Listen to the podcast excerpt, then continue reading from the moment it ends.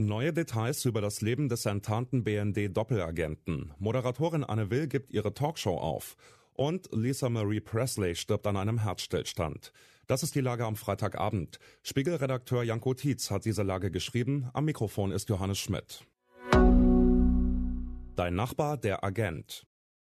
Per se ist es natürlich nicht verdächtig, wenn man rustikales deutsches Essen mag. Es ist vielleicht nicht mehr ganz zeitgemäß, die Gesundheit, das Tierwohl, Sie wissen schon.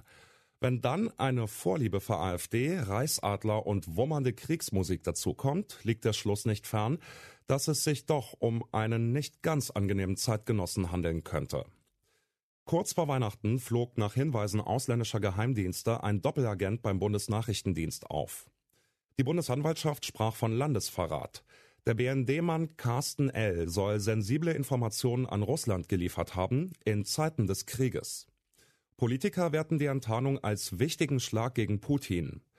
Wenn man sich den Werdegang von Carsten L. vor Augen führt, fällt es schwer zu glauben, dass dieser Biedermann der Bundesrepublik tatsächlich schweren Schaden zugefügt hat.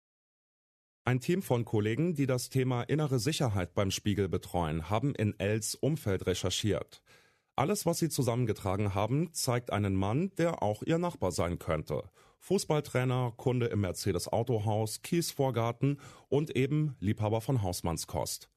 Der einzige Unterschied, statt Abteilungsleiter beim örtlichen Mittelständler in Weilheim in Bayern war L Referatsleiter in der Abteilung Technische Aufklärung des BND und Oberst der Bundeswehr. Nur in wenigen Fällen gelingt es, Putins Agenten zu enttarnen. Im Fall L hat es geklappt, für ihn hat es sich ausspioniert. Aber Tausende machen weiter ausgesprochen gutes Ende. Als Anne Will die gleichnamige Talkshow in der ARD übernahm, gab es in Deutschland noch kein iPhone. Zeitspannen werden ja heutzutage gern in iPhone-Generationen gemessen, so wie Flächen gern in Saarlandgrößen.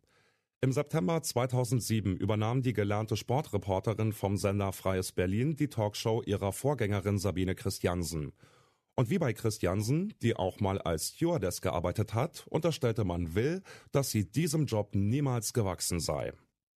Zum Ende des Jahres mit Unterbrechung nach dann mehr als 16 Jahren, zwischenzeitlich übernahm Günther Jauch diesen Sendeplatz, gibt Will die Moderation auf. Sie wolle den Vertrag nicht verlängern, sich neuen Projekten widmen. Die Sendung wird eingestellt, eine Nachfolge ist noch nicht bekannt. Obwohl ich kein großer Freund dieser Talkshows mit den immer gleichen Gästen, den immer gleichen Themen, dem immer erwartbaren Verlauf bin, wird sie mir fehlen. Zeitweise war es bei uns zu Hause durchaus ein Ritual, nach dem Sonntagskrimi einfach dran zu bleiben und zu schauen, was von ihr als wichtigstes Thema der Woche identifiziert wurde. Auch Anne Will wird mir fehlen. Ich fand sie immer die kundigste, die gelassenste und auch die uneitelste unter den Moderatorinnen und Moderatoren politischer Talkshows. Für mich war sie mindestens dreimal so groß wie das Saarland. Die Bürde, Promikind zu sein.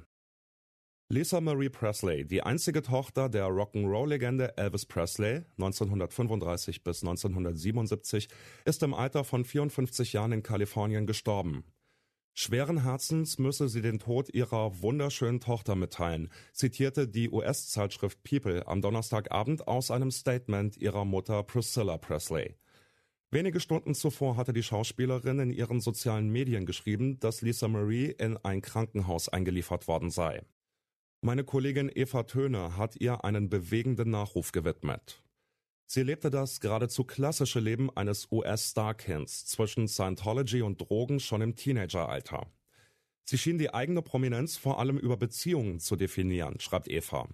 Presley war viermal verheiratet, darunter mit Schauspieler Nicolas Cage und dem King of Pop Michael Jackson. Das richtige Glück schien sie nie gefunden zu haben. Aber, so Eva, gibt es das überhaupt, die Möglichkeit, ein Leben selbst zu gestalten, wenn der Vater kein Mensch, sondern ein Mythos ist? Ist es nicht immer beschissen? Lisa Marie Presley selbst war auch Sängerin. 2012 veröffentlichte sie ihr letztes Album Storm and Grace, verarbeitete darin ihre eigenen Seelenqualen und wandelte auf den vom Vater gelegten Pfaden im Southern Soul and Country. Der eindringlichste Song der Platte heißt Heartless. Lisa Marie Presley starb an Herzstillstand. Soweit die Lage am Abend. Alle aktuellen Entwicklungen finden Sie auf spiegel.de. Wir melden uns hier wieder morgen früh mit der Lage am Morgen.